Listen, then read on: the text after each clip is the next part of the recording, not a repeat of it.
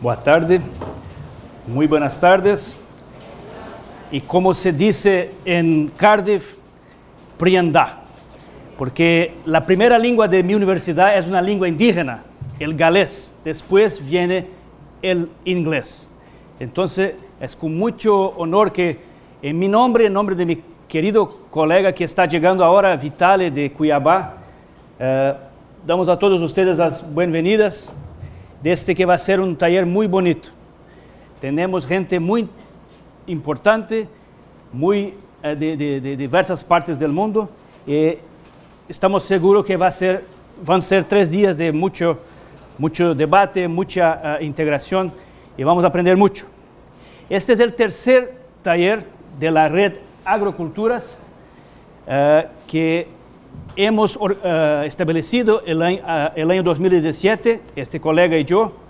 Y este taller empezó con una invitación, una provocación a las universidades locales, especialmente la UEA y la UNAL, en la figura de los profesores Pedro Raposo, eh, Germán Palacios y sus estimados colegas.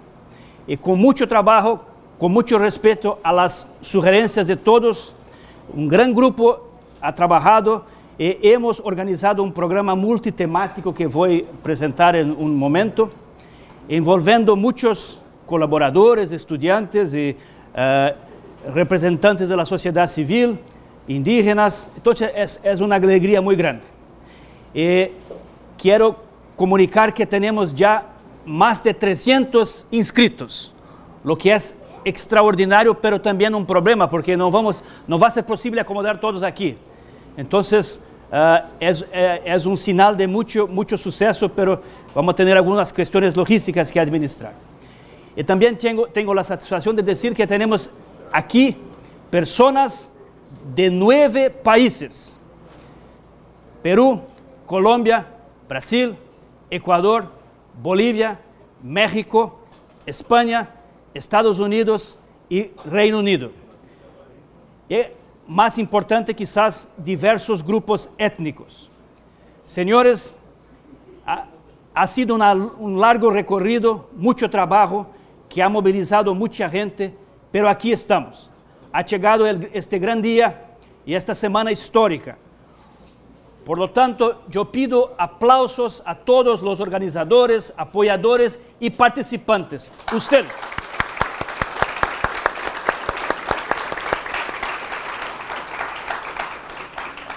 Lo logramos. Este, como dice el tercer taller, el primer aconteceu em Cardiff el año pasado, donde trabajo yo. El segundo en Cuiabá, en Mato Grosso. Este es el tercero. El próximo va a ser en Porto Velho, en agosto. Después en Oxford y posiblemente el otro en Boston o Nueva York.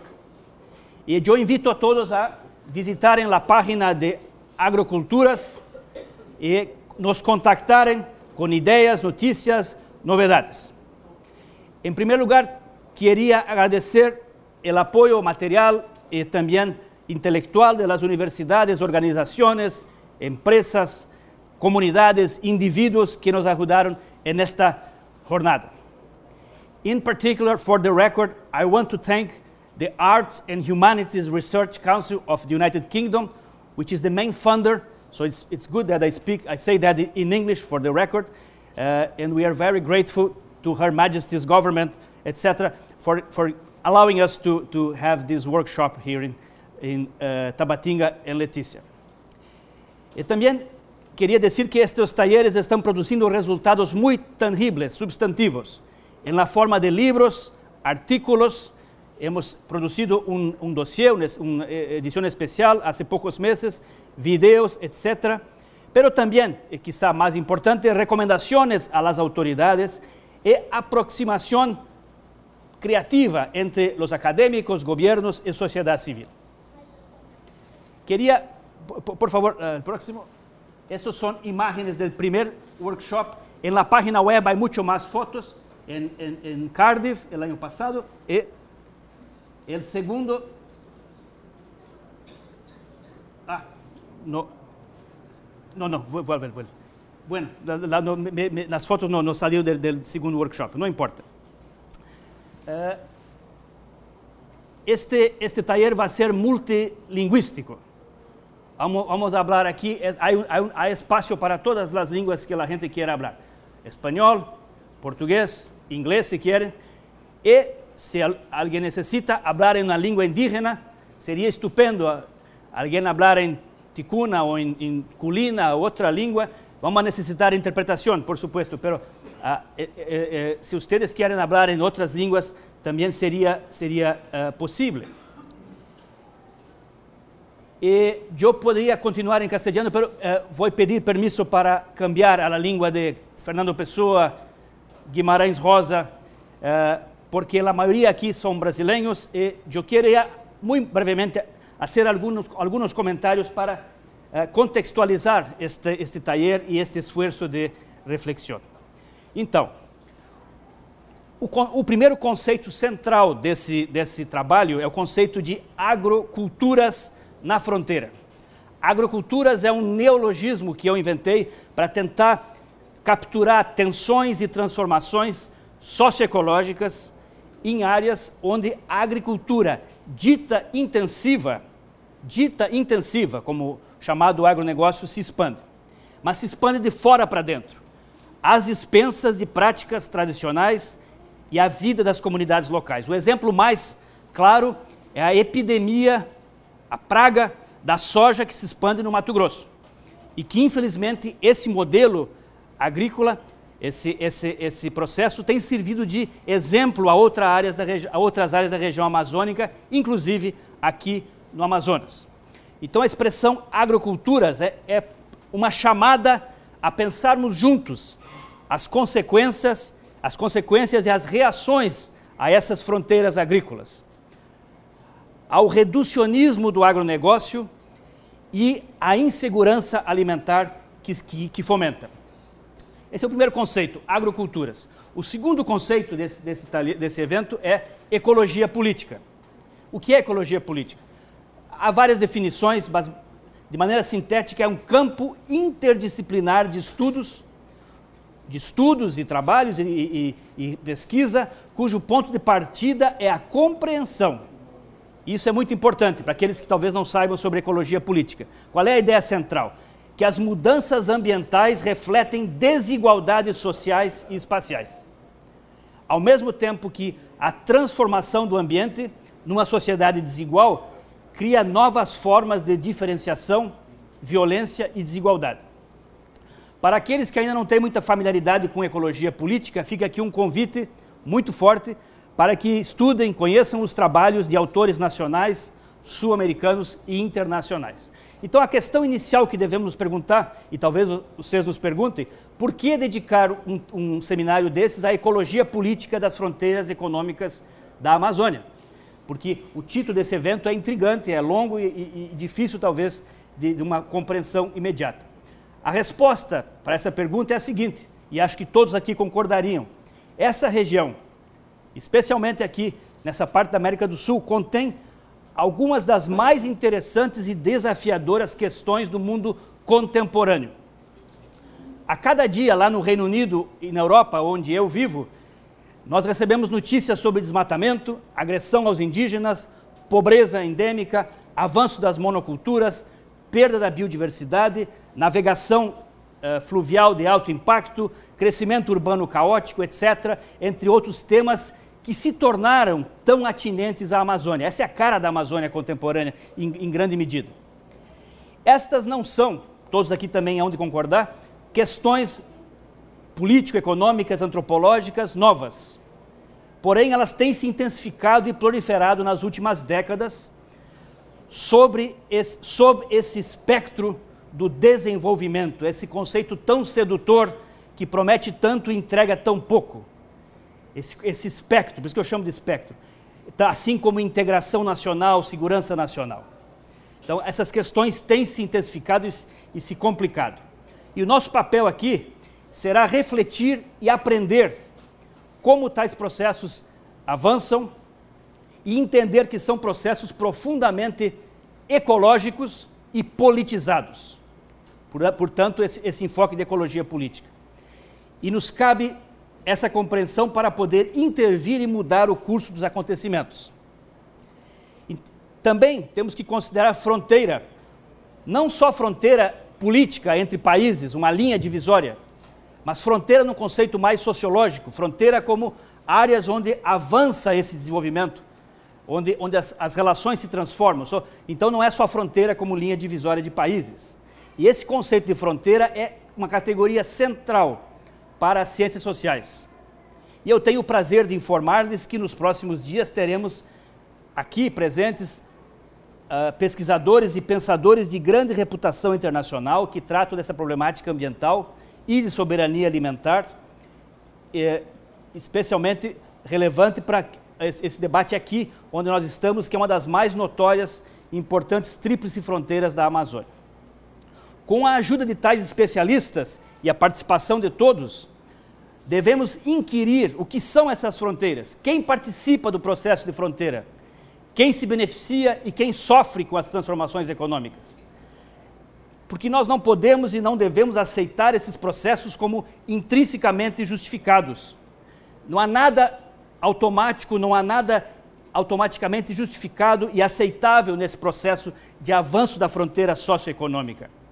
São processos, ocorrências, tendências que acontecem em um devido contexto histórico, geográfico e político. Cabe lembrar o filósofo, um dos, um dos principais filósofos vivos hoje no mundo, Jacques Rancière, que, que, eu, que eu tenho uma admiração muito grande. Jacques Rancière diz num livrinho muito, muito pequeno, mas muito valioso, que a loucura do nosso tempo, essa é a expressão dele, traduzida literalmente do francês, a loucura do nosso tempo é despolitizar conflitos que são profundamente politizados para tentar resolvê-los. Ou seja, uma crítica frontal ao pensamento tecnocrático reducionista. Portanto, senhores, dados os objetivos desse evento, dado onde nós estamos, dada a relevância de, dessa ideia de agroculturas e fronteiras, nós estamos no lugar certo, na hora certa e com as pessoas certas, todos vocês aqui. A minha primeira provocação, dado esse contexto mais conceitual, se me permitem, é argumentar que seria profundamente equivocado, e esse é um problema muito sério que nós precisamos discutir aqui, é equivocado buscar soluções aos problemas da fronteira sem que primeiro se questionem as causas das assimetrias, das desigualdades socioespaciais, antigas e novas, que foram porque essas assimetrias elas foram forjadas no processo de avanço da modernidade excludente e insustentável que nos vem imposta de fora. Ou seja, essa problemática da fronteira, ela, ela é basicamente, ela basicamente tem a sua gênese longe daqui. E o, o processo de transformação, essa modernidade autoritária, ela vem imposta desde Bogotá, de Lima, de Brasília, assim como de Washington, de Bruxelas, de Londres, de Pequim, etc. Então, devemos nos próximos três dias reconhecer que a fronteira existe basicamente para atender às necessidades dos centros políticos e econômicos distantes. É, eu não sei se alguém aqui tem algum interesse particular nessa discussão teórica e conceitual de fronteira. Eu tenho muito me dedicado a isso e tenho escrito. Se alguém tiver interesse é, é, em, discutir isso, com, o maior prazer posso indicar minhas publicações. Tem algumas até em português hoje, foram traduzidas para português, tentando discutir essa dinâmica centro-fronteira. É, atualizando para o dia de hoje. Porque uma região se torna fronteira, ela, ela não é fronteira, ela se torna fronteira, fronteira socioeconômica, não para satisfazer as demandas locais e tampouco devido ao protagonismo dos seus habitantes, mas porque há outras regiões que se autodenominaram e atuam como centro. Então, essa questão da desigualdade espacial e da assimetria de poder é crucial para entender as dinâmicas da fronteira. Em particular, a captura da Amazônia pela modernidade ocidental, que, que cresce a cada ano, é notória. Mas a Amazônia foi uma fronteira por muitos séculos e continua uma fronteira permanente e inconclusa que nunca se resolve. Há, há publicações muito interessantes sobre isso. A fronteira amazônica é dinâmica e perene e sempre se ramifica em novas fronteiras. se nós formos rapidamente ver os últimos cinco séculos, quando os, os grandes poderes políticos europeus, cabe lembrar que a Amazônia foi disputada pelos grandes uh, uh, países colonialistas. Cinco grandes países deixaram marca na Amazônia. Há territórios na Amazônia que re, re, registram esse, esse, essa, essa disputa colonial. A Holanda, a Inglaterra, a França, a Espanha e Portugal. E Portugal venceu, venceu essa disputa, basicamente. 80% da Amazônia ficou na mão dos portugueses, que hoje se chama, aqui nós estamos, Brasil. Então, desde essa, esse processo de disputa, que foi muito, muito uh, acirrado, até a coleta de produtos florestais, extrativismo, a escravização e submissão dos indígenas, a borracha, ao milagre da Transamazônica e agora, mais recentemente, os, os desertos de gado e soja, fronteiras após fronteiras foram sendo estabelecidas, enriquecendo alguns, transformando as relações entre as, e as populações e dando vazão à próxima fronteira que é enunciada e novamente gerida pelo centro. Então, essa, esse, esse é, o, é, o, é o pano de fundo que eu gostaria de sugerir. Entender as dinâmicas espaciais e essa relação de poder incrustada, eu não saberia nunca dizer isso em espanhol, incrustada no espaço. Mas há mais. E aqui é uma questão mais, eh, mais pé no chão aqui para nós discutirmos.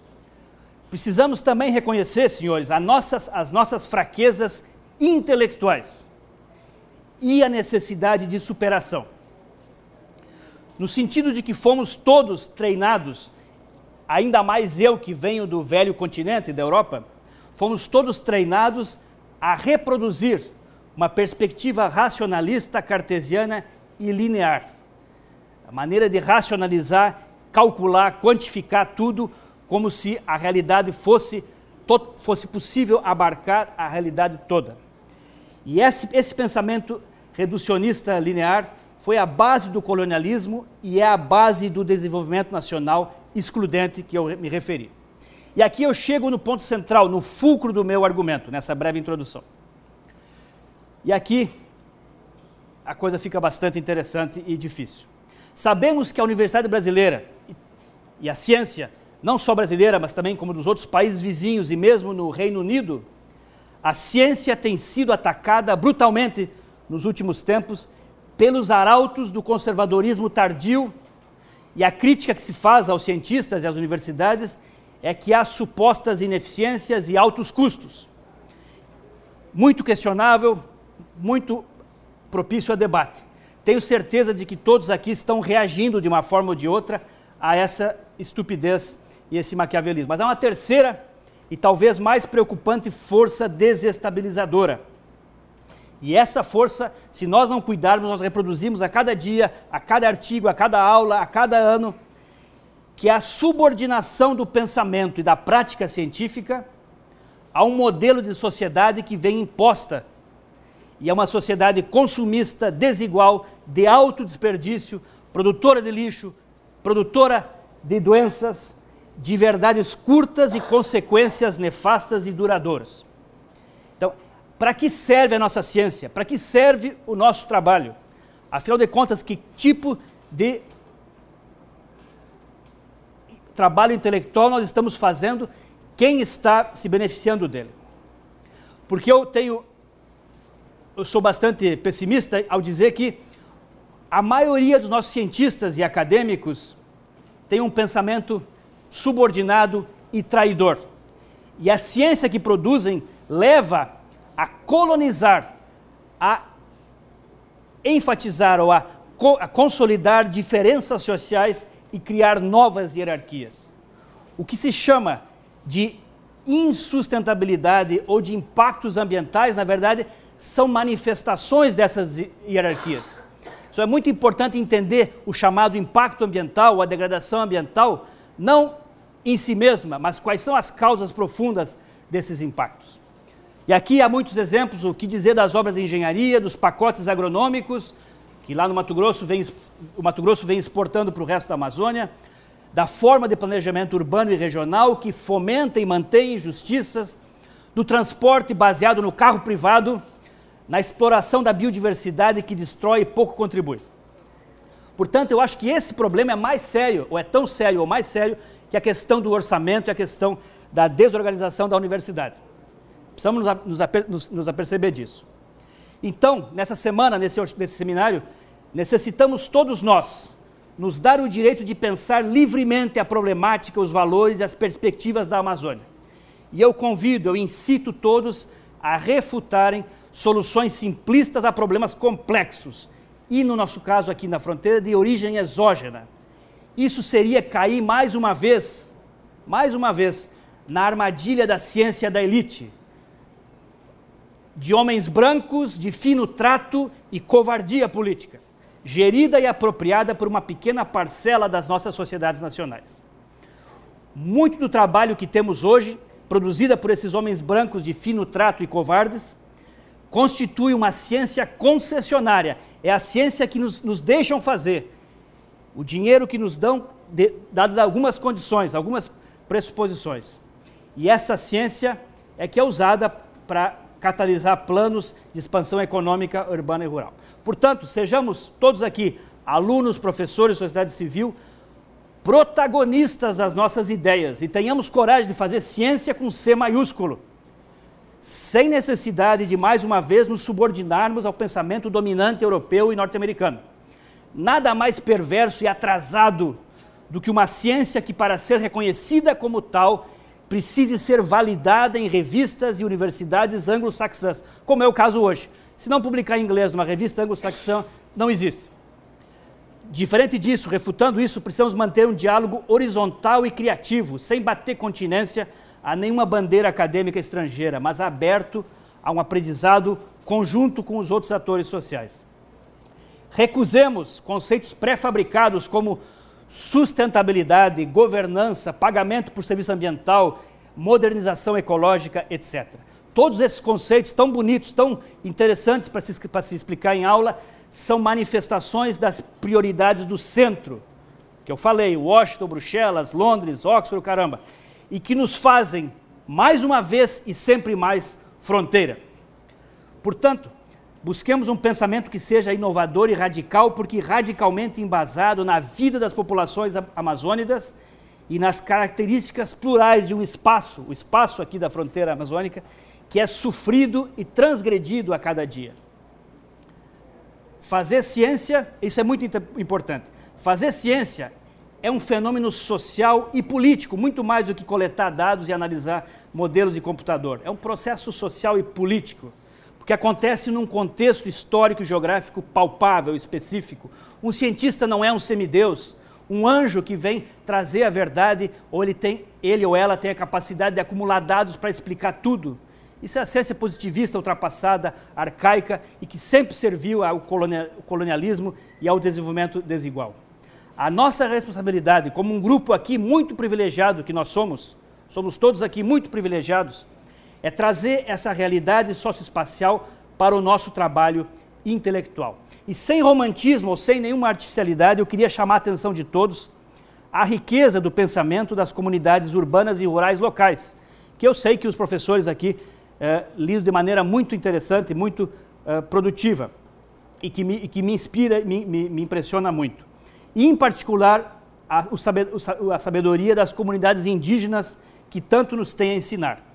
Eu falo isso sem, nenhum, sem nenhuma pieguice, sem nenhum resquício de uh, uh, Policarpo Quaresma, que é um, do Lima Barreto, que é um livro fundamental para entender o Brasil. Uh, então, quem, sabe, quem leu sabe do que eu estou falando, deixando, de, deixando esse, essa ideia romântica do Policarpo Quaresma, trazer essa sabedoria para o nosso trabalho. Os indígenas se associam ou, ou se equivalem a outros grupos subalternos da Tríplice Fronteira na sua tragédia diária de sobrevivência política, econômica e cultural. Ao mesmo tempo que eles são subordinados e aviltados, eles retêm conhecimentos e, intelectualidades e experiências que são muito valiosas e centrais para pensarmos a Amazônia hoje. Portanto, para mim é fundamental na minha prática acadêmica e científica abraçar a sabedoria indígena, eh, estabelecer um diálogo com a sabedoria indígena, e alguns aqui dos representantes dos grupos locais vão apresentar nos próximos dias, de forma brilhante e instigadora, a sua experiência, as suas ideias. Vamos ter aqui intelectuais indígenas de, de, de, de maior relevância e vão demonstrar como o saber indígena contrasta com essa racionalidade utilitarista, linear, inflexível dos mestres que nós não queremos mais seguir nem respeitar. O mundo indígena tem uma ontologia relacional, circular e consequente, com perspectivas de longo prazo e formas muito mais aguçadas de intervenção socioambiental e afirmação da reciprocidade entre pessoa e o resto da natureza. Nós fazemos parte da natureza. Finalmente, já falei muito. Vivemos um tempo muito desafiador para quem pretende articular um pensamento crítico e intervir na realidade de forma autônoma. E, senhores, ao redor do mundo, os ventos antidemocráticos não ajudam. Isso não é só no Brasil, na América do Sul, é na Europa, na, na, na Norte América, há esse, esse, esse vento antidemocrático uh, uh, cada vez mais forte. Basta lembrar que a primeira medida do novo governo, ainda no dia 1 de janeiro deste ano, do, primeiro, do governo brasileiro, a primeira medida, a primeira medida do governo brasileiro que tomou posse no dia 1 de janeiro foi um ataque frontal aos povos indígenas na tentativa de enfraquecer a sua luta legítima pelo retorno e manutenção das suas terras. Eu sinceramente acho que o Reino Unido, o, o, onde, eu vivo e trabalho, tem muito pouco a oferecer e muito pouco a ensinar, dados os seus problemas e dadas as suas contradições. Mas a, como exemplo, para terminar, eu queria fazer referência às duas principais publicações econômicas do mundo, que são britânicas. As duas principais revistas econômicas são britânicas, o The Economist e o Financial Times. Como que eles avaliam esse contexto brasileiro hoje? E aqui as avaliações são contraditórias. Há alguns dias atrás, a revista The Economist, não, fui eu, não sou eu que estou dizendo, é a revista The Economist, que é a revista mais consagrada e respeitada uh, nos últimos 150 anos no mundo. A revista The Economist diretamente associou e denunciou o novo presidente brasileiro à ação criminosa e mafiosa das milícias no Rio de Janeiro. A, a, revista The Economist disse que o presidente brasileiro é o braço político das milícias e da máfia no Rio de Janeiro. Ponto para eles. Porém, a outra publicação, o Financial Times, afirmou na semana passada, na quinta-feira, quando eu estava vindo para cá, saindo lá de Cardiff, o Financial Times escreveu no seu editorial, quinta-feira passada, que o Brasil é um país hoje sem futuro. O Brasil gastou o seu futuro, porque perdeu a oportunidade de se inserir de forma integral e restrita na globalização dos mercados. E aqui todo o nosso repúdio a tais fantasias e mentiras para inglês ver, que é uma expressão muito brasileira. Repudiamos isso. O Financial Times pode ser muito bom para analisar mercados de ações e commodities, mas não entende nada de Brasil, de América do Sul ou de Amazônia. E nessa semana nós vamos mostrar para pessoas como esses que trabalham no Financial Times, aqueles intelectuais que eu critiquei, vamos demonstrar que um futuro mais justo, com inclusão social e reciprocidade com a natureza da qual fazemos parte, não só é viável, como imprescindível. Esta semana nós vamos expressar, nesse diálogo entre professores, alunos e sociedade civil e autoridades, uh, vamos expressar as nossas mais valiosas e urgentes demandas e identificar formas concretas de viver de forma decente, desalienada, para o bem das gentes da Amazônia e do seu ambiente, hoje e sempre. Muito obrigado.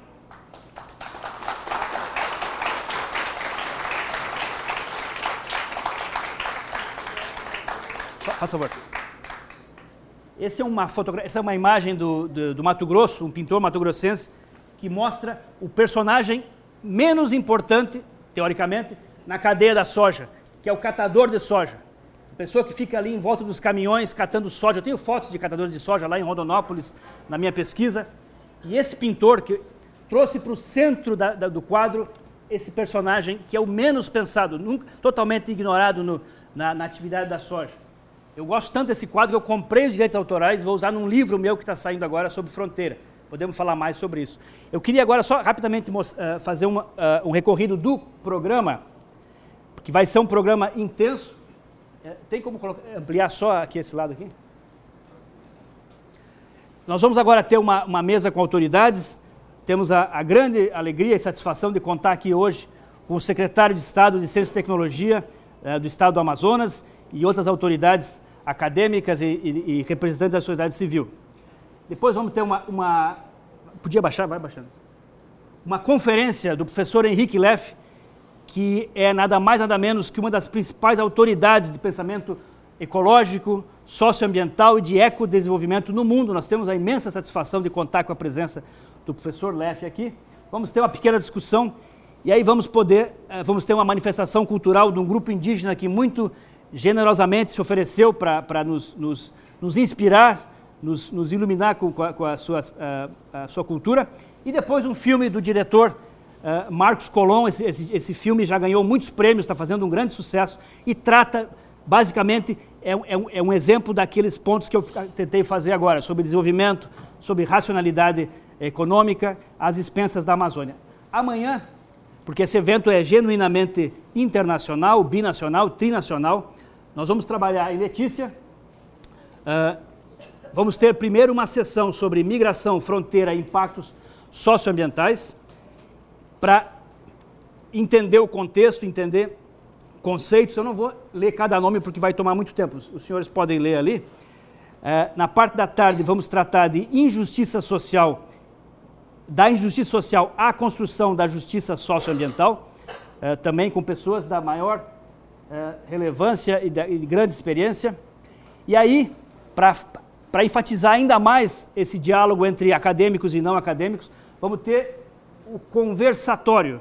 Essa expressão aprendi com o professor Germán, conversatório com líderes políticos e, e lideranças uh, uh, uh, da sociedade civil, para discutir para entender mais ainda o contexto e as demandas da sociedade aqui na região. Na, no fim do dia, vamos ter uma sessão que é de altíssima importância entre mulheres e mediado por, por, por mulher. Para essa questão de gênero que é tão importante e às vezes esquecida, mas hoje não se fala em ciência sem se falar em questão de gênero, questão de raça e questão de desigualdade. Na quarta-feira voltamos para cá, para esse seminário que eu já estou vendo que está pequeno. Amigos, tem cadeiras aqui na frente. Se vocês quiserem vir aqui mais para frente. Na quarta-feira vamos voltar aqui para Tabatinga. Vamos aí enfatizar a, a, a, outra temática do seminário, que é a justiça alimentar. E, e vários, vários palestrantes, inclusive com muita satisfação, o, o, o colega da Bolívia, Alfonso Além, é, que tem uma experiência muito grande de planejamento, inclusive aqui na região, vai nos, e, e outras pessoas a professora Tatiana, que também tem uma experiência espetacular no estado do Amazonas sobre segurança alimentar e etc. Eu disse que não ia mencionar os nomes, mas é tentador fazer comentários sobre pessoas tão importantes. Aí temos uma, uma das joias da coroa aqui, que é uma sessão de pôsteres, porque não seria possível dar espaço para todos falarem, então nós convidamos pesquisadores e alunos de pós-graduação a, a, a, apresentarem pôsteres no intervalo do meio-dia da quarta-feira. Uh, na, à tarde vamos falar uma questão tão geográfica e tão importante que é, são os territórios indígenas. E culminar o evento, chegar no ápice do evento com um segundo conversatório entre uh, indígenas, so, então colocar as vozes indígenas no centro do debate e aqui essa, isso aqui vai ser uma sessão histórica, eu tenho certeza.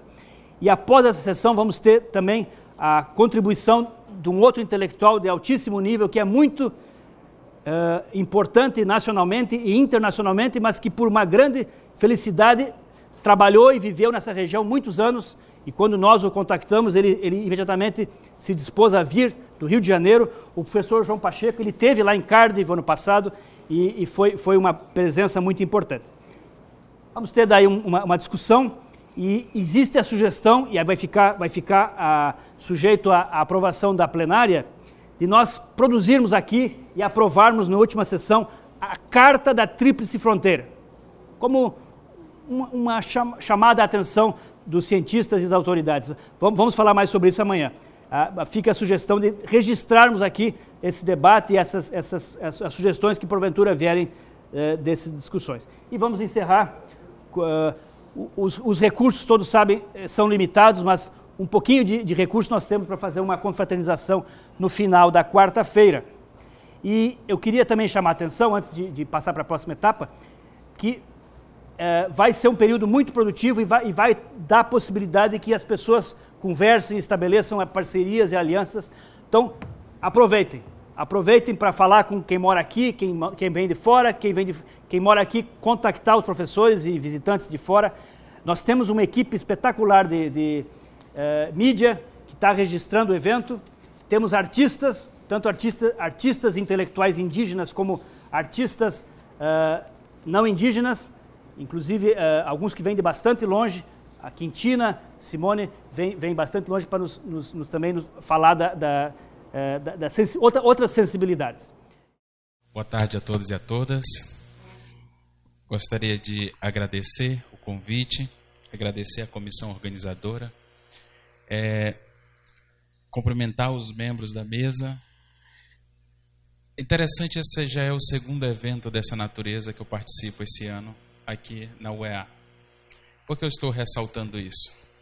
É interessante saber que nós estamos discutindo as nossas questões. Isso é muito importante. Por muito tempo, em muitos lugares, nós vemos as nossas discussões, nossas questões, os nossos, nossas dificuldades sendo discutidas em outros fóruns que não são os nossos, que, nós, que muitas vezes nem tem a nossa participação. E quando nós vemos os nossos, ah, os nossos desafios sendo discutidos na fronteira, com a presença dos países participantes, com convidados que honram, uh, honram-nos com a sua presença, mas também com a comunidade discutindo, falando a respeito do que se pensa, do que se deseja para a região. Isso é muito importante. Isso faz sentido, isso dá sentido à presença da universidade na região. Isso dá sentido à presença dos institutos, onde nós estamos formando uma massa pensante. E que não é aquela que, como já foi colocado, não é reproduzir o pensamento que vem de fora em formas de pacote. É pensar na região, é discutir.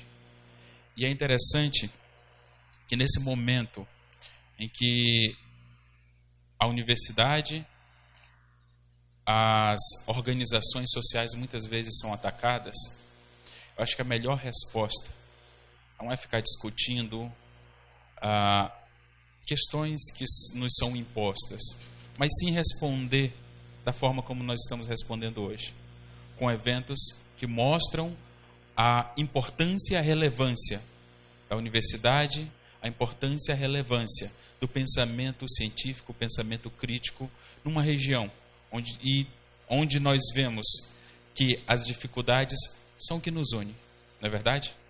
Nós temos três países, diversas ah, instituições, diversas etnias que enfrentam as mesmas dificuldades. Se nós a atacarmos de forma isolada, nós estaremos nos enfraquecendo. Agora, se nós criamos fórum, fóruns para que de forma coletiva possamos discutir, nós estamos criando forças para enfrentar essas dificuldades. Por isso, eu parabenizo a organização desse evento, parabenizo cada pessoa que se disponibilizou a vir aqui e participar dessa discussão. Parabenizo o professor Jorge por abrir a casa para esse evento, professor Pedro Raposo, Tassiana, lá de, de Benjamin Constant, professora Ivanilce, vários professores estão colaborando com esse evento. E desejo a todos um excelente evento, uma boa tarde a todos.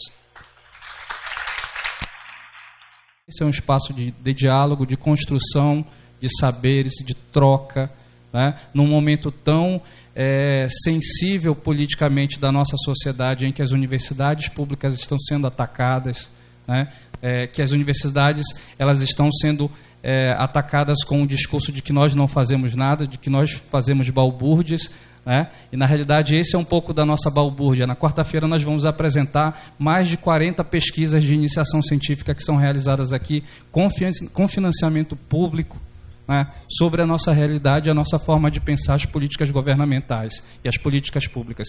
Em nome de todos, eu gostaria novamente de agradecer a presença perdoar pelas nossas falhas, pelas nossas faltas de comunicação também, que às vezes geram alguns conflitos é, no procedimento do, da, da execução do, do, do, seminário. Agradecer, sobretudo, ah, as parcerias que, que se viabilizaram a partir da Prefeitura Municipal de Tabatinga, é, em nome dos vereadores de Tabatinga, da Secretaria do Estado de Ciência e Tecnologia, a cobertura magistral é, do, Amazon, do Amazônia Latitude, em nome do professor Marcos Colom, que se encontra presente, que vai fazer esse trabalho fantástico é, de divulgação. Em nome de todos os presentes, é, eu declaro aberto é, o primeiro seminário internacional de ecologia política. Boa tarde a todos. Uh, o professor Henrique Leff é um sociólogo ambientalista mexicano que possui doutorado em Economia do Desenvolvimento e em Filosofia pela Universidade Nacional Autônoma do México. É, é professor titular do Instituto de Investigações Sociais e professor da Faculdade de Ciências Políticas e Sociais da Universidade Nacional do México, é, com diversas experiências nos temas da ecologia política, tendo como, sua, como uma das suas principais publicações os livros Epistemologia Ambiental, Ecologia Capital e Cultura, Racionalidade Ambiental e os dois, as duas últimas obras, A Aposta pela Vida né, e a mais recente obra lançada no ano passado, O Fogo da Vida. Em nome do seminário da coordenação, gostaria de convidar o professor Henrique Leff para tomar a mesa e proferir a sua palavra.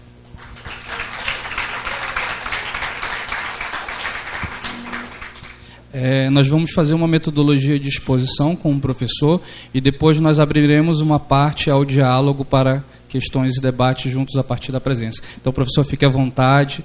Então, nós vamos iniciar a sua conferência. Boa tarde a todas e a todos. É para mim um verdadeiro privilégio, não? Um, uh, um dom, um, uh, um regalo da vida, o poder estar com vocês esta tarde para dar curso a um encontro, um encontro que, que poderia se pensar como refundacional, não? da reemergência, da a reconstituição da, dos horizontes da vida neste planeta. Bem que sabemos não? que a condição deste mundo está gerando infinidade de conflitos socioambientais. E a partir desses conflitos socioambientais que está emergendo esta, esta nova disciplina, sim, mas este campo de, de reflexão e de atuação que chamamos de ecologia política e que está girando também para um campo eh, afim de ontologia política. Mas eu não seria a pessoa indicada para falar com vocês, os pesquisadores que vêm eh, construindo a compreensão, o conhecimento, eh, a partir de suas pesquisas, dos conflitos locais, dos conflitos reais que acontecem, eh, cada vez de uma maneira mais aguda, mais exacerbada, por eh, esta expansão de uma racionalidade insustentável.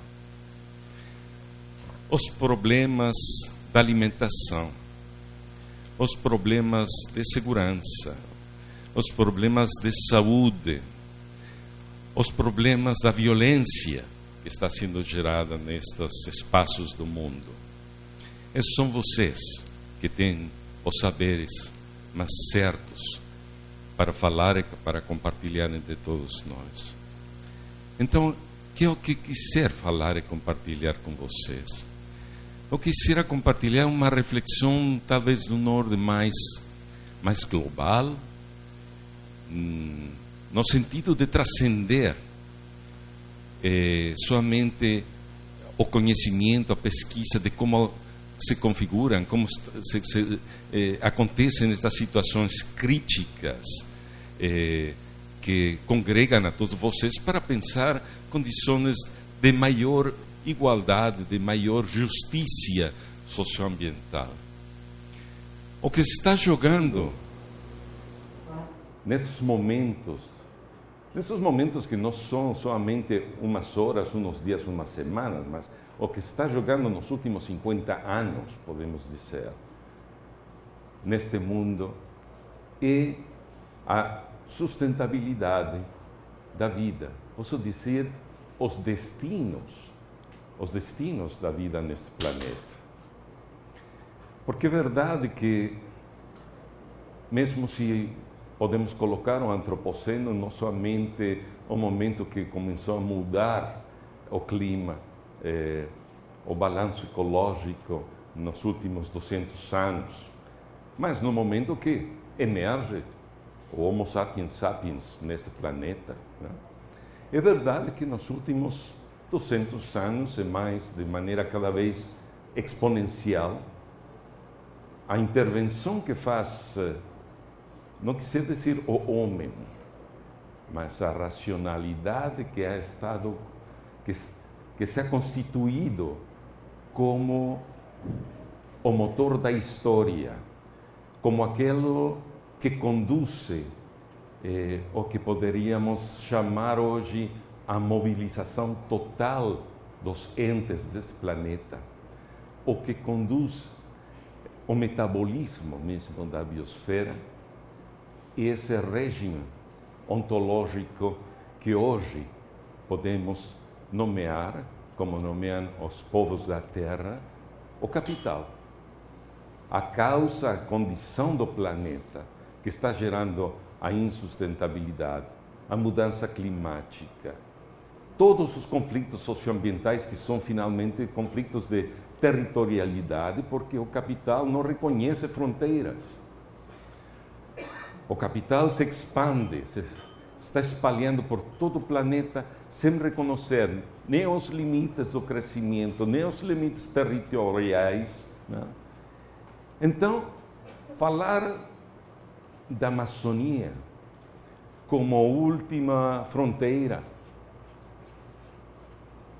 é verdade a um certo ponto.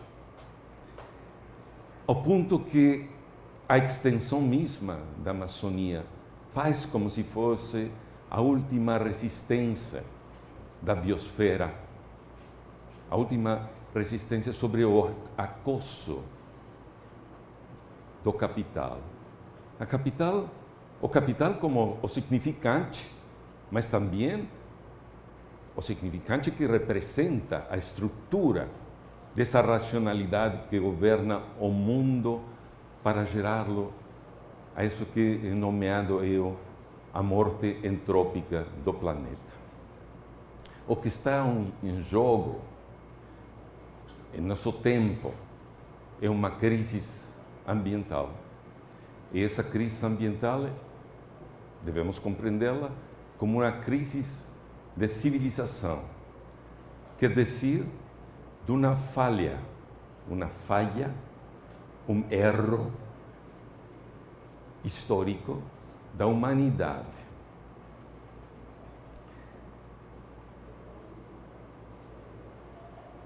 No Fórum Social Mundial, há já quase 20 anos, não?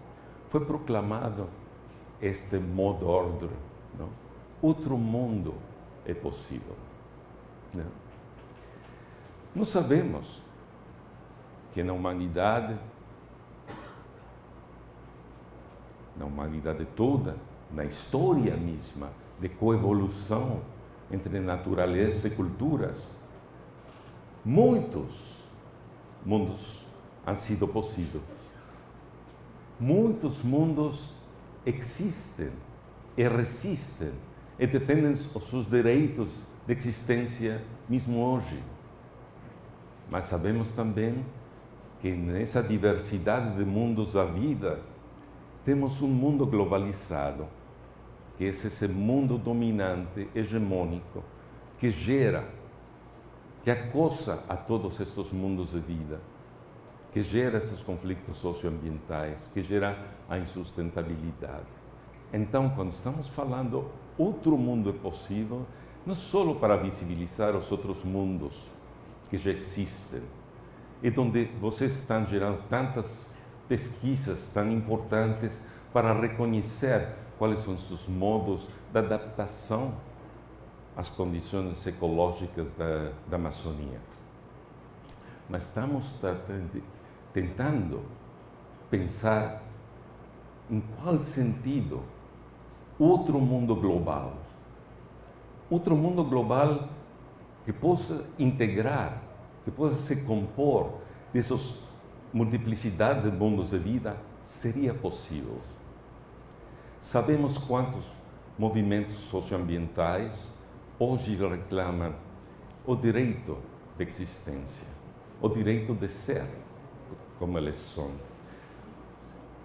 O modo ordem este que chamou o mesmo subcomandante Marcos, não? o mundo onde muitos mundos sejam possíveis. Eu diria um mundo que se constrói a partir da integração, das simbioses, das sinergias, da diversidade. Mas isto traz para frente uma questão essencial para a humanidade. Se outros mundos são possíveis, se o capital é um impossível, devemos compreender até que ponto radicalmente essa racionalidade que governa nosso mundo é insustentável, é impossível. Impossível do ponto de vista de manter a dignidade da vida, a sustentabilidade, a qualidade da vida, a diversidade da vida. E até que ponto e desde que conceitos hoje podemos pensar e devemos pensar a reconstrução do mundo. E aí é onde se coloca, acho, o conflito fundamental. O conflito fundamental é finalmente um conflito ontológico. Um conflito ontológico onde se está confrontando o regime do capital, o regime de um mundo objetivado, coisificado, quantificado, desse regime de racionalidade que governa o mundo, contra o que podemos nomear a ontologia da vida. As condições de existência da vida, condição termodinâmica, a condição ecológica da biosfera, mas também a condição simbólica do homem, de onde emerge essa vontade de poder, essa vontade de domínio sobre a natureza, sobre os homens, as mulheres, os seres humanos, a vida mesma. Então, nós precisamos compreender esse enorme enigma. Como é que o Homo sapiens, o ser humano, né, que se jacta de ser não, o ser supremo da criação, como que gerou uma racionalidade contrária às condições da vida?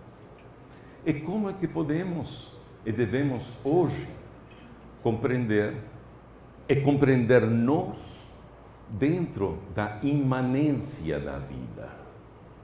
Para daí abrir o horizonte, a visibilidade de como conduzir esse processo histórico, civilizatório, para a construção desse outro mundo possível que emerge da potência mesma da vida. E é aí que, para chegar a essa compreensão, não basta hoje compensar nesses outros paradigmas de conhecimento chamados ecologizados, ambientalizados, onde se ha pretendido nos últimos anos nas universidades, no mundo intelectual, construir um saber holístico, novas disciplinas como economia ecológica, direito ambiental, tudo isso que leva o prefixo de eco ou sufixo de ambiental. Nós precisamos conhecer como se gerou um logos humano, um logos humano que se afastou das condições da vida. E aí onde no meu último livro, este do Fogo da Vida, fui para uma desconstrução da história da metafísica, para ir além deste diagnóstico que temos os ecologistas, as ecofeministas, a ecologia radical, de dizer que a causa fundamental vem do cartesianismo, a separação do objeto, sujeito, de natureza e cultura, de razão e paixão, paixão, né? para reconhecer qual foi o momento fundacional desta falha de compreensão.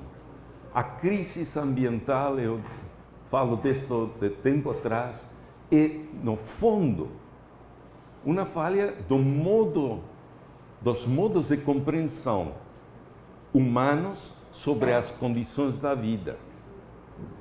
Se quão paradoxal, paradóxico, mesmo enigmático pode, pode resultar de afirmar que a humanidade toda ha tenido uma falta em compreensão das condições da vida.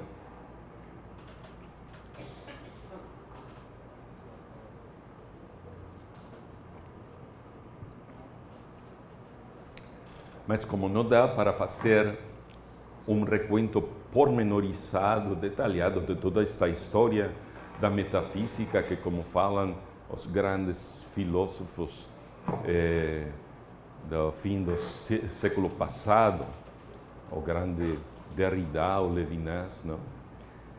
falam a metafísica gerou a violência no mundo. Essa violência que nós reconhecemos agora como conflitos socioambientais, processos de destruição da natureza, mas também de destruição das culturas, da diversidade das culturas. E a origem é isto. E a origem está nesse momento onde, nos princípios, nos momentos originais do pensamento ocidental, o grande pensador Heráclito pensou a condição do mundo, de todas as coisas do mundo, no termo da physis. A physis é o termo o conceito que nomeia esta questão tão enigmática não?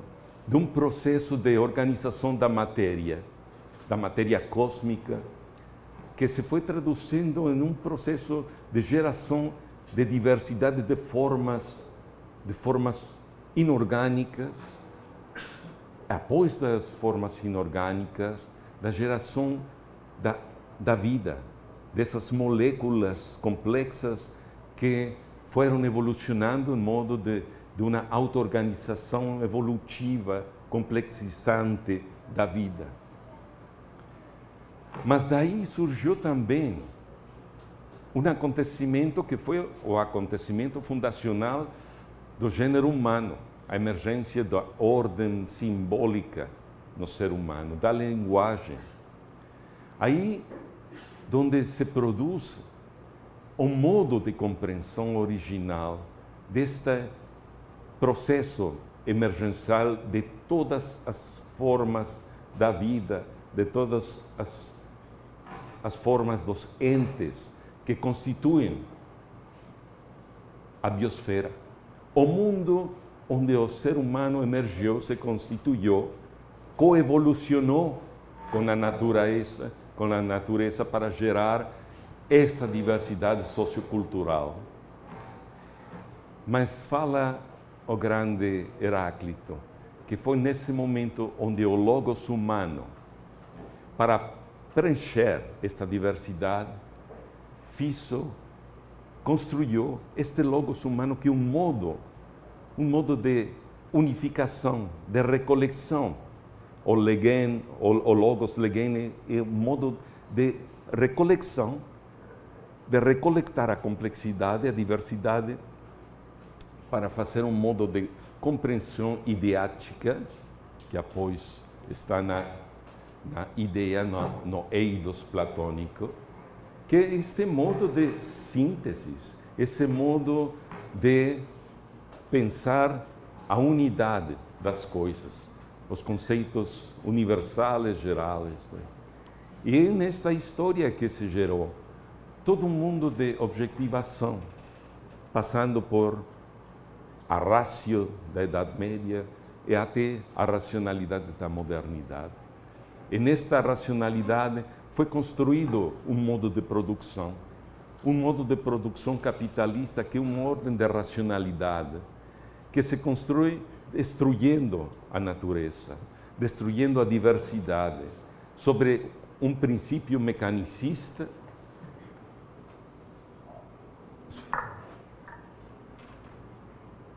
Se? Não, este não se escuta. Sim.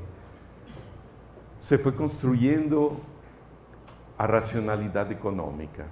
A racionalidade econômica que pensou que podia compreender, reduzir todos os ordens ontológicos do mundo, todas as ordens da vida, a mesma física transformada agora em natureza, em recursos naturais, matérias-primas, quer dizer, uma objetivação da complexidade emergente da vida, de maneira que o capital possa se apropriar dessa natureza e transformá-lo pretendidamente para a produção de satisfactores necessários para a humanidade. Mas neste processo, e seguindo a lei da entropia, este processo que vai irremediavelmente sim, crescendo, num crescimento infinito que não consegue se equilibrar, vai literalmente absorvendo toda a natureza, até o ponto que hoje chegamos ao ponto de ter tecnologias de fracking de petróleo que estão penetrando o cor da terra, o coração da terra, para pegar os últimos suspiros da terra.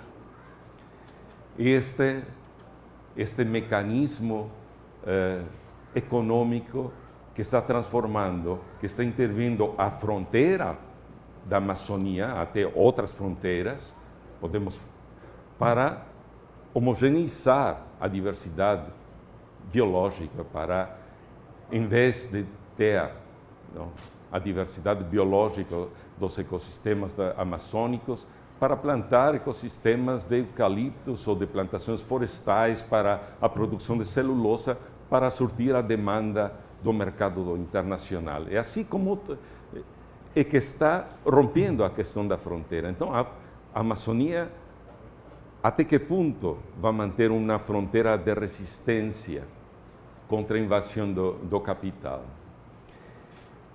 Então é a economia, esta economia que no processo crescente, infinito de penetração, de intervenção da natureza, está transformando a diversidade em um modelo homogêneo, um modelo eh, que vai para a maximização das ganâncias do capital, mas que está destruindo a diversidade da vida. Aí podemos pegar já o modo de compreensão de como das origens da cultura ocidental, do logos humano, do logos eh, eh, grego, foi construindo-se um processo histórico que gerou a racionalidade econômica instrumental de nosso tempo, que governa o mundo e que gera isto que chamei de morte entrópica. Por quê? Porque todos esses processos de transformação produtiva em termos econômicos da natureza geram uma perda inelutável de energia e de matéria. E essa perda de energia é, é o que reconhecemos como emissões não recicláveis de resíduos, entre eles os gases de efeito estufa, né? que estão gerando que, está, que já modificaram a composição sustentável da atmosfera e que estão levando a questão hoje, hoje quer dizer verdadeiramente hoje, ontem, onde os científicos, onde os científicos do mundo estão chegando a acreditar que como as políticas públicas deste mundo, essas políticas que foram já capturadas por a geopolítica do desenvolvimento sostenível, sustentável, não? De, eh, do protocolo de Kyoto que não funciona, de todas da, da, dos acordos de Paris que não se põem em prática porque são, não, não são vinculantes. Todas essas questões estão levando para já ultrapassar, como vocês sabem, os 400 eh, partes por milhão de gases de efeito estufa na atmosfera. E isso que está gerando, bom, eh, essas manifestações de mudança do clima no mundo, mas também que estão afetando todo o tempo os modos de vida, os modos de sobrevivência das mesmas culturas. A um ponto tal que as práticas tradicionais dos povos amazônicos, dos amazônidas, não, podem já continuar, continuar a se manifestar, a existir, tal como meu querido amigo Antônio Carlos Witkowski relata em seu maravilhoso livro a diversidade de práticas culturais, diversidade de práticas culturais da diversidade de povos amazônicos que aprenderam historicamente a conviver, a ter a sua sustentabilidade dos recursos da floresta amazônica. Mas hoje, cada vez mais, eles estão impedidos para ser eh, camponeses eh, eh, mais nômadas, para poder ir da cá ao allá, dependendo das estiantes e vaciantes da, das várzeas ou, ou dos territórios para, para, para manter a sua subsistência, das possibilidades da fertilidade diversa, como bem menciona o, o Antônio, e a, a oferta ecológica, podemos dizer, de satisfatores que vêm da natureza. Então, esse sistema capitalista, gerado por um Estado, como vocês conhecem bem, está cada vez mais limitando as possibilidades de sustentabilidade dos povos, dos povos da terra, não só os povos amazônicos.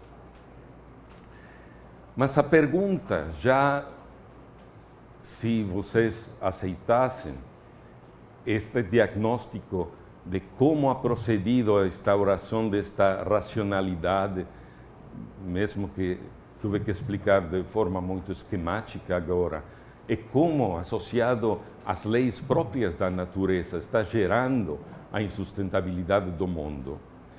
A grandíssima pergunta é se outro mundo é possível. E para que outro mundo seja possível,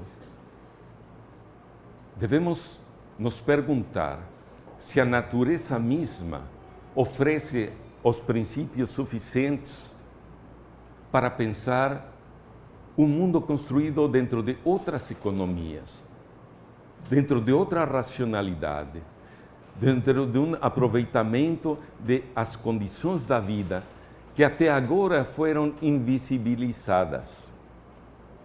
E este é um ponto muito importante de acreditar. Porque até agora se pensou, primeiramente, que os destinos da humanidade eram o progresso econômico, que com o progresso econômico iríamos satisfazer as necessidades humanas, mesmo que iríamos atingir a igualdade social, a democracia, todas essas questões que estamos vendo que não chegamos a conseguir. Né? Porque o capital, este modo de produção, esta racionalidade gera uma vontade de domínio absoluto e, de, e gera desigualdade ao mesmo tempo que insustentabilidade ecológica no planeta. Então, mesmo este sistema de pensamento, esta ciência que chegou a ser crítica quando juntou a ideia da entropia sobre o modo de produção para conseguir conceptualizar, compreender como é que o sistema econômico não consiga se equilibrar, não consiga se ecologizar. Porque o sistema econômico é intrinsecamente um modo de entropização, quer dizer, de degradação da vida.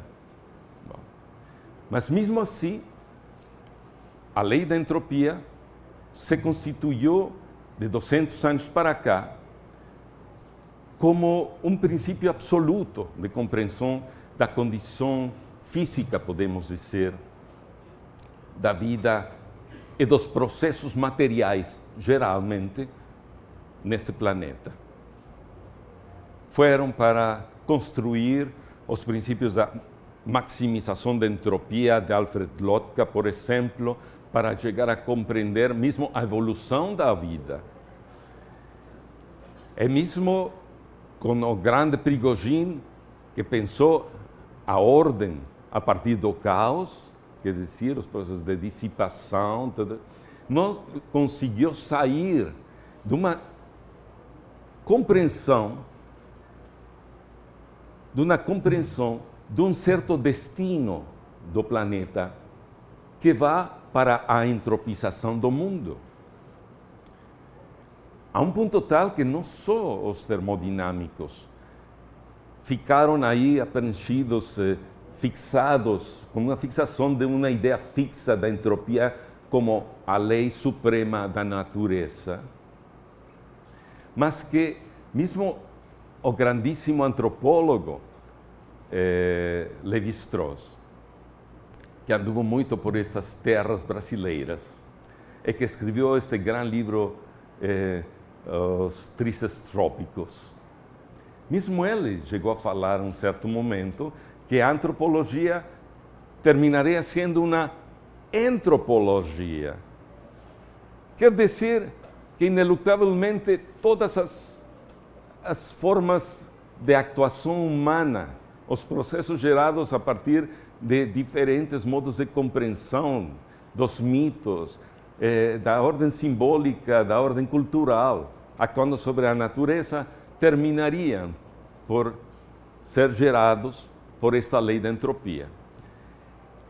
Ficou finalmente um, eh, uma, uma compreensão, poderíamos dizer, não só negativa, mas fatalista dos destinos da humanidade, da vida no planeta, porque se não podemos sair dessa, dessa compreensão, e se essa compreensão fala uma verdade sobre a condição do mundo, então não temos mais que resistir até o nos adaptar, como se fala agora, se adaptar às mudanças climáticas. Quer dizer, aceitar que é um destino inelutável as mudanças climáticas, que não temos mais que tentar mitigar a mudança climática, se adaptar à mudança climática. Mas isso já está fixando, está fechando as possibilidades de pensar esse outro mundo possível. E a questão não é de construir sobre uma fantasia. A questão é de construir sobre um conceito que seja que remita a uma verdade que até agora estuvo ocluída, invisibilizada. É aí que quero preencher um conceito. O conceito que talvez pode aglutinar nossas miradas, nossos processos, para construir um mundo possível. Outro mundo, um mundo sustentável. Um mundo sustentável que van a ver eu acho que somente pode se construir na Amazônia. E essa ideia não é uma ideia atual minha. No primeiro texto que, teórico sobre essas questões que eu publiquei, em 1975, já passaram alguns tempos, né? iba para pensar esta questão. Iba para pensar o modo se era possível pensar em um modo de produção batido, construído sobre a produtividade da natureza, a produtividade ecológica. E isso quer dizer tomar isso que esse modo de compreensão da economia que foi anterior à construção da economia clássica de Adam Smith, de David Ricardo e do mesmo Marx. Essa economia que se chamou a economia dos fisiócratas. E vejam que os fisiócratas construíram uma economia que pegou essa ideia de meu grande pensador Heráclito, a physis. Uma economia que se construi sobre os princípios da vida mesma, da potência emergencial da vida, e que os fisiócratas pensaram nos termos da produtividade das sementes. A semente era a essência, o núcleo fundamental da produção econômica, da produção agrícola, agrária, mas que com a emergência da revolução industrial e a economia mecanicista derivada do cartesianismo foi gerada ao olvido, é? ao ostracismo do pensamento econômico como um absurdo, como um impossível, porque não estava pensado nos termos desta ideia de um progresso humano batido, construído sobre os eixos da racionalidade econômica, tecnológica, científica, da modernidade. Mas vejam como aí, esta ontologia, a ontologia da modernidade, a ontologia da tecnoeconomia de nosso mundo, se esqueceu das condições da vida. Nesse artigo de 1975, eu falo por primeira vez, pegando também o grande conceito do grande físico Erwin Schrödinger, quando no seu artigo de 1944, What is Life? Coisa é a vida? Ele, por primeira vez, pensa em termos termodinâmicos a vida como entropia negativa. E a entropia negativa traz novamente a recompreensão do nosso mundo que a biosfera está constituída por um processo de transformação de energia solar em energia química, em produção de biomassa. E esse princípio, que foi esquecido e continua a ser esquecido por os economistas e por todo mundo, não? é o princípio da vida.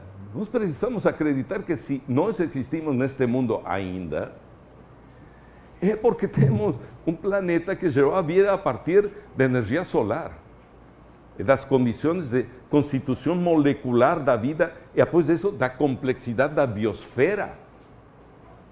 Após eones, miles de milhões de anos que se constituiu os equilíbrios atmosféricos, os equilíbrios ecológicos que continuam gerando diversidade neste, neste planeta.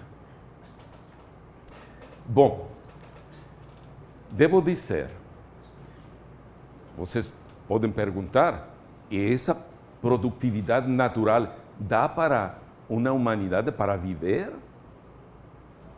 Para viver da produtividade da natureza e não do, da produtividade do capital, trabalho e a conjugação da ciência e da tecnologia, consumindo entropicamente todos os recursos do planeta, transformando novamente a física em recursos parcializados, segmentados em matérias-primas, convertendo outra vez o homem em força de trabalho, como já falou Marx tempo atrás. É? Dá para viver disso? E vocês têm a resposta. Os ecólogos falaram já desde um congresso, o primeiro congresso internacional de ecologia em 1974.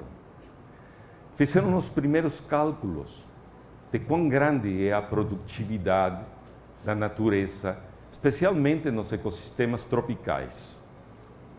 Certamente, como o grande ecossistema amazônico. Bom, em termos termodinâmicos, em termos de biomassa, não somente é suficientemente produtivo, mas a natureza mesma gera biomassa em uma porcentagem de crescimento de biomassa de 8 a 10% anual natural. Não é pouca coisa quando uno pensa que o crescimento econômico agora as, os grandes países não conseguem passar de uns 5%, alguns de 2% de crescimento econômico, mas é um crescimento econômico insustentável. A natureza gera biomassa. É verdade, a gera a maior potência nesta franja, eh, faixa eh, eh, tropical do planeta, que vai certamente do sureste do México nessas latitudes até o Equador.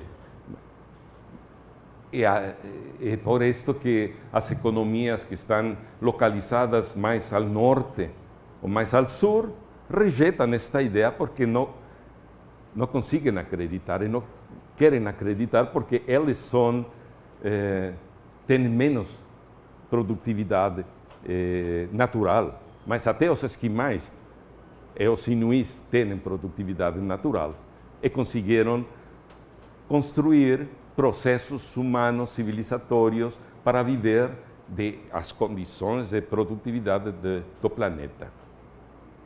Isso não quer dizer que os homens devem eh, de viver somente dessa produtividade, mas associam essa produtividade historicamente os processos de intervenção cultural para selecionar as espécies mais úteis para fazer cultivos em escala sustentável, os sistemas de roça, eh, tumba-queima, né? de associações múltiples, é por isso que Antônio fala não, do, do camponês, do caboclo uh, polivalente, não? e as culturas tradicionais na Amazônia, no México, são culturas polivalentes que têm eh, os huertos familiares, a milpa ou acá as formas de associação de usos da várzea eh, nas distintas eh, épocas do ano, as distintas fertilidades da várzea, dependendo das correntes, esses, seus nutrientes e a composição climática, microclimática de cada microterritório que faz o território de vida de cada cultura. Bom,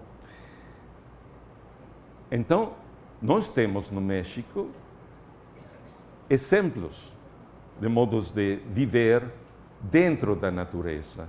E isto, devemos dizer, sem idealizar a ideia, a falsa ideia, que os povos da terra têm nos seus imaginários uma compreensão precisa e exata das condições da vida. Nós precisamos abandonar essa ideia, não só porque temos, temos exemplos históricos que os povos destes ecossistemas tropicais tiveram um colapso civilizatório, como os povos maias, antes da conquista dos espanhóis. E isso quer dizer que eles excederam nas capacidades de carga, como falam os economistas, quer dizer, as condições de sustentabilidade de territórios muito biodiversos, como toda a Mesoamérica. Mas, então, e os povos, os povos da Terra estão acreditando essa questão. Eles estão, não são povos frios, eh, estáticos, como pensaram alguns antropólogos, mas elas estão mostrando a grande sensibilidade, capacidade de reflexão e de reconstituição de suas identidades para aprender a viver dentro das condições da vida. E isso quer dizer abrir-se a intercâmbios de experiências, um diálogo de saberes, abrir-se também no mundo da ciência para preencher as questões mais positivas da ciência que eles podem incorporar a seus processos produtivos, a seus imaginários, a suas práticas coletivas. Então, é aí que se abre uma possibilidade histórica. Eu diria, mais que possibilidade, um imperativo histórico. Porque a sustentabilidade do mundo não vai ser gerada por meios da economia. A economia já mostrou os seus limites.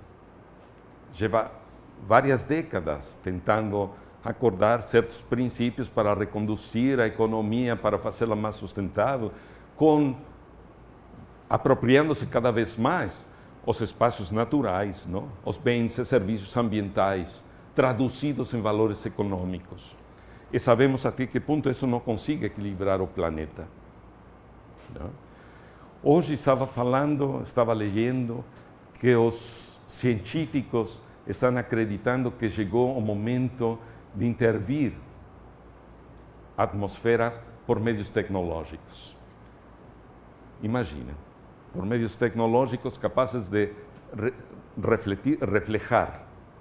Eh, os raios, a radiação solar para evitar mais calentamento da atmosfera.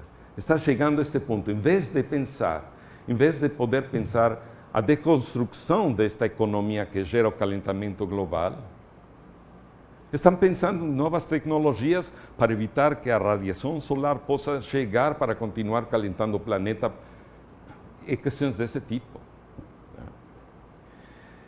Então, nós precisamos pensar a partir disso que não é uma fantasia, esse princípio de produtividade negentrópica da biosfera mesma. De aí onde nascimos os seres humanos e todas as culturas que habitam, que moram eh, este planeta. Se é possível essa reconstituição da vida, dos modos de intervenção, dos modos de vida, mas acordes com essas condições da vida, dessa condição termodinâmica que hoje os, os, os científicos, maiores científicos biotermodinâmicos, estão já falando, como Schrödinger, eh, em termos de negentropia, dos processos negentrópicos da Terra. E esse conceito mesmo se parece um conceito muito sofisticado, muito abstrato, que precisamos preencher a ideia, a ideia eh, nuclear desse conceito, porque está nas práticas tradicionais dos povos da Terra.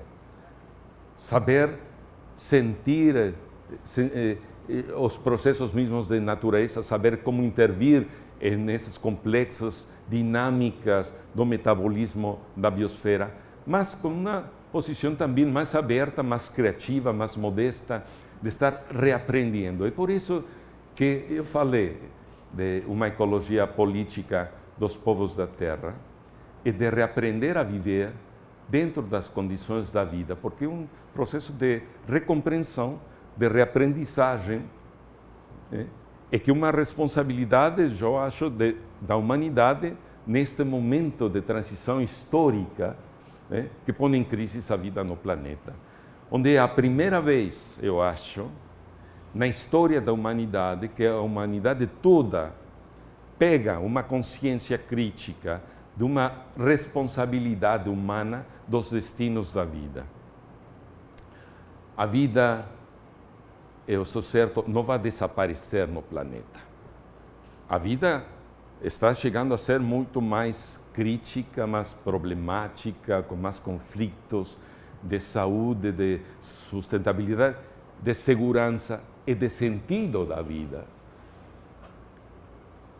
o gênero humano pode desaparecer. E as moléculas vão reconstituir, talvez nesse momento, outras formas de vida, seguramente. Então, a questão não é, não, não é somente a questão de que vai desaparecer a vida. A questão é que nós estamos, somos a, a causa maior, o motor maior de transformação das condições da vida. Precisamos estar conscientes dessa, dessa condição e participar, posicionar-nos, tomar essa responsabilidade sobre a vida, sabendo que isso está acontecendo, sabendo que nós individualmente não somos os causantes maiores dos processos, certamente os povos da Terra não são os causantes de, de, da mudança climática, do cambio, da mudança global, mas que nós temos a responsabilidade. Hoje os povos da Terra reclamam seu direito não só seu direito de ser no mundo, um direito de existência. Por isso, a ecologia política gera para, para esta questão de ontologia política. Ontologia política não quer dizer que a natureza reclama seus direitos. Os povos da terra reclamam seu direito de vida, de vida digna, mas também os seus direitos de dizer sua palavra, seu pensamento, de entrar nesta co-responsabilidade com o resto da humanidade é porque eles têm muitas mais coisas que nos ensinar a nós, entes racionalizados, academizados, etc., que nós a eles. Mas eles estão mais abertos também a receber as ensinanças, o que pode aportar a ciência o conhecimento acadêmico mais organizado e crítico, para juntos abrir estes espaços que nomeado de diálogo de saberes, para construir esse, essa nova compreensão. Nova porque é nova, porque, insisto, esse conceito de negentropia é novo em compreensão. Os próprios biotermodinâmicos estão abrindo a cabeça para compreender que os destinos da biosfera não estão já marcados por entropia, mas que estão abertos para por esse conceito de negentropia. Este mundo se abre então a romper com uma herência da humanidade, uma herência histórica que foi marcada por a ideia do uno, a ideia da unidade do ser, a ideia mesma da ontologia do ser que obsessionada na questão de compreender a ideia do ser e a verdade do ser do Heidegger e de toda a história da ontologia, se esqueceu da compreensão complexa da vida. Então, nós estamos à frente a esse desafio histórico, a compreensão da vida, as diversos modos de compreensão da vida, pensando que, não, que aí o mundo está traçado por essa ontologia da diversidade, da diferença, uma diferença radical entre o real e o simbólico, onde o simbólico não vai conseguir se igualar ao real, onde os saberes e o conhecimento vão detrás da produção do mundo e a natureza intervinda, intervenida por os seres humanos, por a racionalidade, que vai gerando o mundo como se vai constituindo. E os saberes humanos devemos saber que correm por detrás, não antecipam. Não podemos, desde nossos conhecimentos, saber de antemano o que será o futuro, mas sim podemos orientar dentro de certos princípios e valores, dentro de certas ordens de compreensão do mundo, os destinos do mundo. É bom, a ecologia política, para, para ir finalizando essa intervenção, é abrir eh, um espaço de diálogo, porque eu acho que ninguém tem uma, uma compreensão dominante, eh, superior, que estamos todos neste esforço de recompreender o mundo e esse mundo deve se reconstituir através desse diálogo eh, de saberes. Mas compreender que ecologia política, confrontação radical neste mundo está entre o mundo racionalizado, este mundo que não consegue se equilibrar, esse mundo eh, afastado da vida e que consume, eh, que destina a vida a essa morte entrópica do planeta, e essa ontologia da vida. Quer dizer, volver a essa compreensão inicial da physis e como a physis